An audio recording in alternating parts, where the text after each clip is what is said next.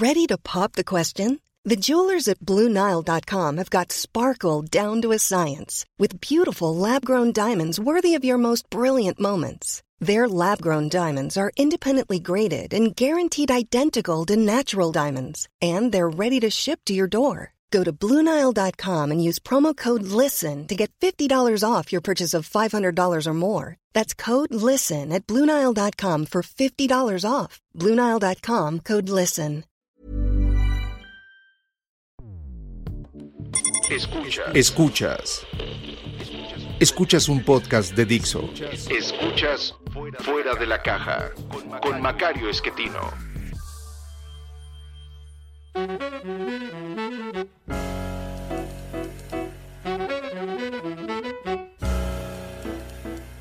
Bienvenidos, esto es Fuera de la Caja. Yo soy Macario Esquetino y le agradezco mucho que me escuche en este análisis mm, coyuntural de la semana que termina el 21 de enero de 2022. Una semana que nos confirma que seguimos en la misma trayectoria que llevamos desde que empezó el actual gobierno. El señor presidente se sigue peleando con el Instituto Nacional Electoral. Eh, su objetivo, según se entiende, es debilitar a esa institución para con ello asegurar su triunfo en 2024, eh, ya sea de la que parece sería la candidata, la señora Claudia Sheinbaum, o de alguien más que sea pues el personaje que el presidente designe para sucederlo y al cual intentará controlar eh, durante su sexenio. Como ya lo hayamos comentado, estamos en una versión nueva de un personaje que controla al presidente que hemos denominado el minimato, eh, digamos en contraposición al famoso periodo de Plutarco Elías Calles, jefe máximo de la revolución y por eso llamado maximato. En este caso pues es más bien mínimo el asunto, entonces eh, lo hemos denominado así. Eh, no nada más está peleando con el Instituto Nacional Electoral, sigue promoviendo sus eh, brillantes ideas en materia energética que nos van a resultar sumamente costosas, en particular la, reforma eléctrica que ya lo hemos comentado aquí, lo han dicho los expertos, sería un error considerable. Estamos hablando de una reforma que le otorga a Comisión Federal de Electricidad un poder monopsónico, es decir, como único comprador eh, de la energía que se genere en el país. Eh, al hacerlo, bueno, pues le da el control de los precios, eh, los pondría a su antojo y con ello, pues probablemente una gran cantidad de empresas que han invertido en generación eléctrica prefieran no estar aquí. Si les van a decir a qué precio pueden vender, pues no va a ser fácil que sea negocio y entonces de preferencia pues hay que moverse a algún otro país más civilizado. Entonces eh, esto nos costaría mucho porque no nos está alcanzando la electricidad, tenemos un poco de margen porque la pandemia y la contracción económica han reducido la demanda eh, y todavía tendríamos espacio para crecer un poco en términos de consumo eléctrico, hay plantas para generar, pero son plantas esencialmente de Comisión Federal muy costosas que contaminan mucho porque han estado utilizando combustóleo. La razón por la cual usan combustóleo es porque ese es un subproducto de la refinación de crudo en México. Nuestro petróleo es muy pesado, muy sucio, eh, amargo como le dicen los que se dedican a esto, tiene mucho azufre y el proceso de destilación eh, lo que da como resultado es eh, combustóleo, que es una especie de chapopote casi, eh, que no tiene ninguna utilidad. Eh, se usaba durante mucho tiempo para eh, un combustible barato, porque al ser un subproducto, bueno, pues es, realmente se vendía por cualquier precio. Y lo usaban mucho los barcos,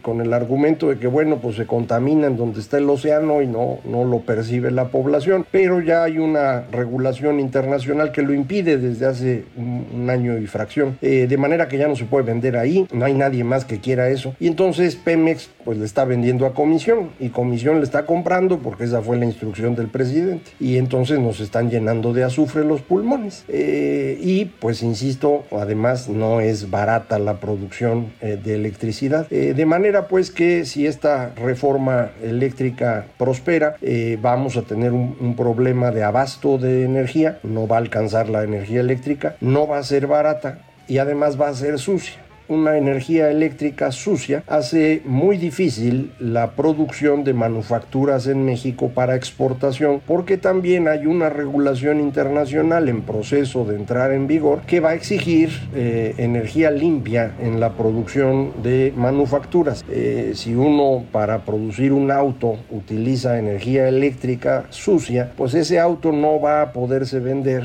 fácilmente en el mercado internacional o lo tendrá que hacer con un costo de un impuesto especial y esto pues lo saca de la competencia. De manera que eh, esta reforma eléctrica no nada más le costaría a usted en términos de más apagones y más costo de la electricidad, sino también en términos de menos empleos en México. Eh, entonces no hay ninguna forma de ver positiva esa reforma, ninguna, no hay manera. Eh, se necesita realmente una eh, posición ideológica muy marcada para insistir en temas de soberanía en el siglo XXI. Eh, eso pues es más o menos entendible en ancianitos como Manuel Bartlett, eh, el mismo presidente que ya pues se acerca a los 70 y entonces pues probablemente no da para más, no puede entender el mundo actual. Eh, sin embargo, esto no es una idea que tenga sentido y que nos va a costar a todos, esa es la preocupación. Eh, he escuchado a muchas personas que empiezan a hablar de que bueno pues se va a negociar algo y se va a bajarle un poco a la reforma y con eso ya puede salir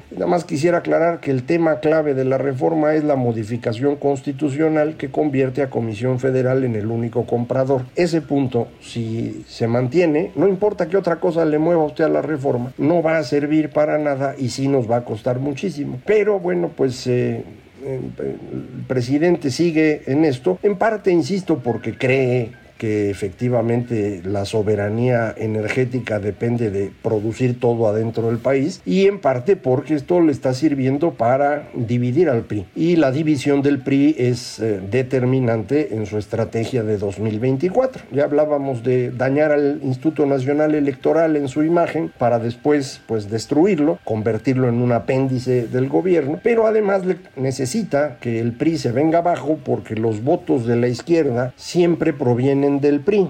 Y al revés, también es cierto, los votos del PRI provienen de la izquierda. Estos dos organizaciones o instituciones políticas, como quiera llamarlas, se, van eh, traspasando los votos. De forma que si el PRI se viene abajo, esa votación va a ir a manos de Morena en una cantidad muy importante. Y eso es lo que el presidente le interesa, no tener enfrente a un partido con una propuesta política cercana a la suya, el nacionalismo revolucionario, y entonces, bueno, pues tener con mucha facilidad para ganar. En eso está. No le importa si eso le cuesta al país la reforma eléctrica o no. Su objetivo es el control del poder, lo hemos platicado en muchas ocasiones. Esta incapacidad de ver cosas distintas a, la concentración de poder eh, también tiene costos económicos eh, en términos de el desempeño de todo el sistema económico ya lo hemos platicado desde que se canceló la construcción del aeropuerto la inversión se empezó a venir abajo y esta caída de la inversión es tan significativa que hoy en día el nivel de la inversión es similar al que había en 2007 son 14 años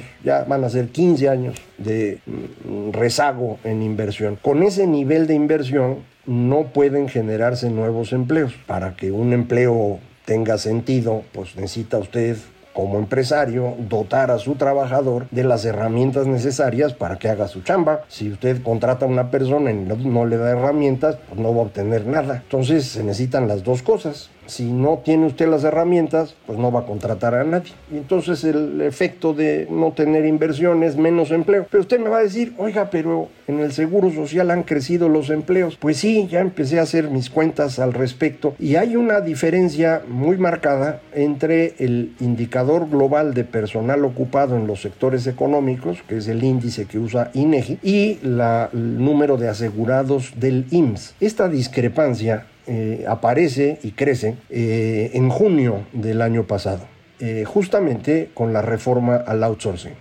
lo que aparentemente ocurre es que tenemos un gran movimiento de personas, más o menos 4 millones de personas, que estaban contratados a través de estas empresas de outsourcing y que empezaron a ser contratados por las empresas que originalmente los necesitaban. Es decir, pues la reforma lo que buscaba era desaparecer a estas empresas de outsourcing por una gran cantidad de abusos y aquí comentamos que nos parecía una buena idea y pues se mueven estos 4 millones de, mexicanos, nada más que no se mueven todos y no se mueven todos porque hay un porcentaje que yo estimo en 10%, uno de cada 10, que no encuentran este espacio en la empresa para, para, ser contratados. Eh, muchos de ellos aparentemente no estaban registrados en el IMSS. Deben haber sido comisionistas, socios, como les llaman, eh, personal de confianza que estaba anotado como si fuera pues más bien una persona que cobraba por honorarios. Y estas personas se quedaron también sin chamba. Y lo que hicieron fue empezar a crear empresas. Eh, un montón de empresas. ¿eh?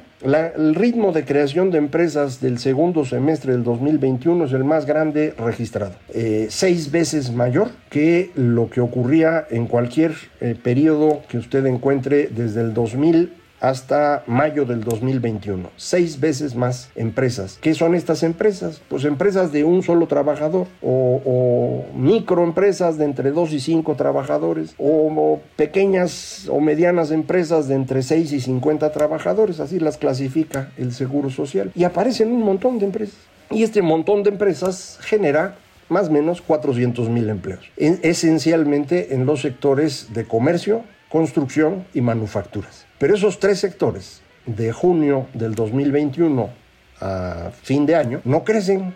Entonces todos estos nuevos trabajadores que entraron a esos sectores en realidad no están aportando nuevo valor agregado. De manera que el valor agregado que ya se producía en el comercio o en la construcción o en las manufacturas, pues ahora hay que dividirlo entre más personas. Y el resultado, al final, es que el salario real promedio se baja y terminamos el año con un crecimiento en el salario real promedio del Seguro Social de cero.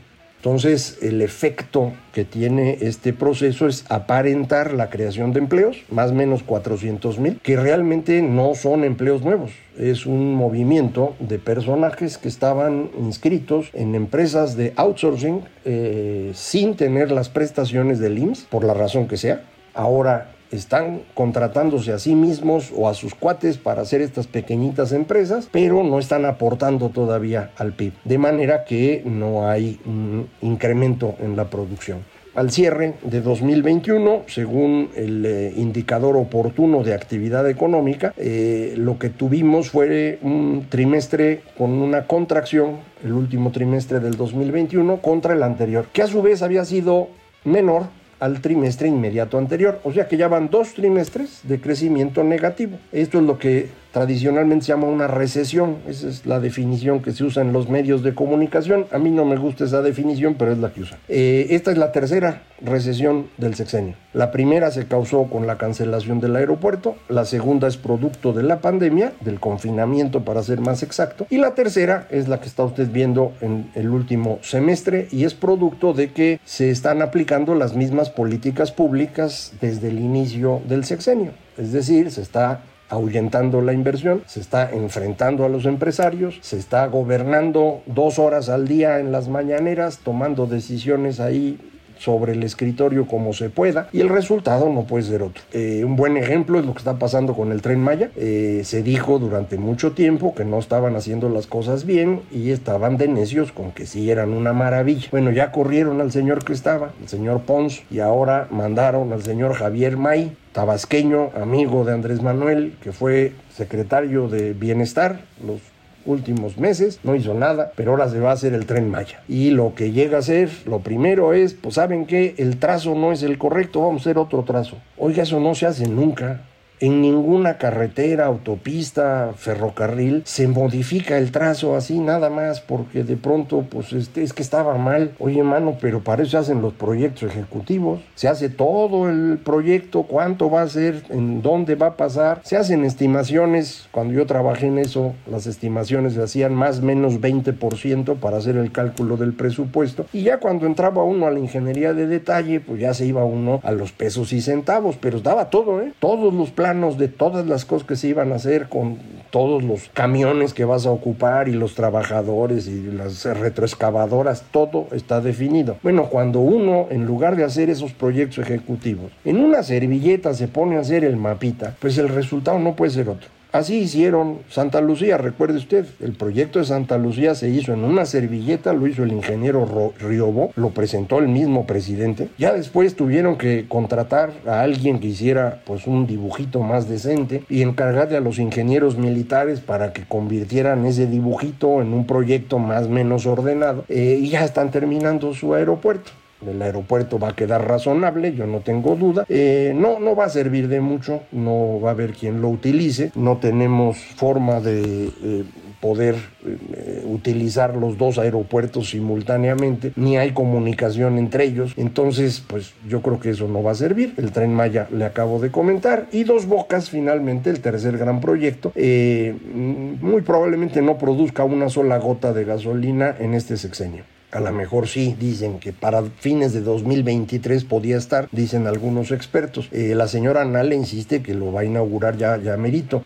La verdad es que no, no van a poder terminar y, vamos a haber tirado en esos proyectos una gran cantidad de dinero, producto de estas ocurrencias presidenciales. Entonces, lo que tenemos en este momento en, eh, en México, insisto, es la continuación de lo que ya traíamos. No ha cambiado. hubo un periodo en el cual la pandemia, esa que le cayó como anillo al dedo al presidente, pues nos distrajo en otras cosas, estábamos muy angustiados, lo estamos hoy con Omicron, por favor, cuídense, esto se contagia muchísimo más que las versiones anteriores, eh, confiamos en que sea un poco menos grave, pero sobre todo con la vacuna se defiende uno más, pero no, no se confíe. Eh, esta pandemia, insisto, nos distrajo un tiempo y estuvimos hablando de otras cosas, pero la trayectoria es la misma. ¿eh? La trayectoria económica que tenemos hoy, el segundo semestre de 2021, y lo, no sé ahorita cómo estemos en enero, no hay ningún dato, eh, esa trayectoria es la que traíamos antes de que llegara el bicho y es producto de la forma como se está gobernando. Al respecto, el eh, lunes 17, eh, el expresidente Luis Echeverría cumplió 100 años. Y es importante eh, recordar a, Echeverría porque López Portillo, perdón, López Obrador es una copia de, Echeverría en muchas cosas. Y lo que yo quise recordar esta semana en uno de los artículos en el financiero es cómo los primeros tres años de Luis Echeverría pues no parecían tan malos. Todos los que se habían preocupado de que Luis Echeverría era el candidato, incluyendo a, Díaz Ordaz, que fue quien lo puso ahí, pues todos eh, que estaban angustiados los primeros tres años dijeron, ah, pues no está tan mal como pensábamos. Los segundos tres años, las cosas fueron terribles. Durante los primeros tres, el crecimiento más o menos se mantuvo a como estaba antes. En los segundos tres se cayó a una tercera parte. En los primeros tres años el endeudamiento cada año era de 3% del PIB, algo razonable. Los segundos tres años, cada año fue de 10% del PIB. Y eso fue lo que nos llevó a la crisis del 76, que después, con el gobierno de López Portillo, un amigo de infancia casi, de juventud para no mentir, de Luis Echeverría y al que Luis Echeverría pensaba mangonear, pues eh, no se dejó, eh, tomó el control, pero heredó a los economistas de Echeverría y ellos lo ayudaron a que tuviéramos una crisis aún mayor en 82. Eh, bueno, pues así estamos, ¿eh? Ya pasamos los primeros tres años, nos insisten los eh, seguidores de López Obrador, ya ven, no ha ocurrido la catástrofe. Eh, pues mire, la verdad es que ya vamos encaminados, ya realmente hemos destruido el funcionamiento del gobierno, ya no tenemos ningún margen fiscal, ya se acabaron los fondos, fideicomisos y cuentas bancarias que tenía el gobierno y sí estamos en una catástrofe que ya no creo que se pueda detener. Eh, pero pues Flexibility is great. That's why there's yoga. Flexibility for your insurance coverage is great too. That's why there's United Healthcare Insurance Plans. Underwritten by Golden Rule Insurance Company, United Healthcare Insurance Plans offer flexible, budget friendly coverage for medical, vision, dental, and more. One of these plans may be right for you if you're, say, between jobs, coming off your parents' plan, turning a side hustle into a full hustle, or even missed open enrollment. Want more flexibility? Find out more about United Healthcare Insurance Plans at uh1.com. como nadie escarmienta en cabeza ajena, van a tener que vivir su crisis de fin de sexenio. Eh, no se angustie de más, no va a ser una crisis como 76, 82, 87 o 95, porque tenemos una economía con tipo de cambio flexible y fronteras abiertas. Y esto va a minorar el golpe, no en el sentido de hacerlo más chiquito, pero sí de hacerlo paulatino. En lugar de llegar a un precipicio y caer, lo que tenemos es pues un perfil sobre el que nos vamos a ir moviendo y esto le va a dar tiempo a usted de, de, defenderse un poco. Pero lo vamos a platicar esto como siempre, semana a semana, mientras se pueda. Muchísimas gracias. Esto fue Fuera de la Caja.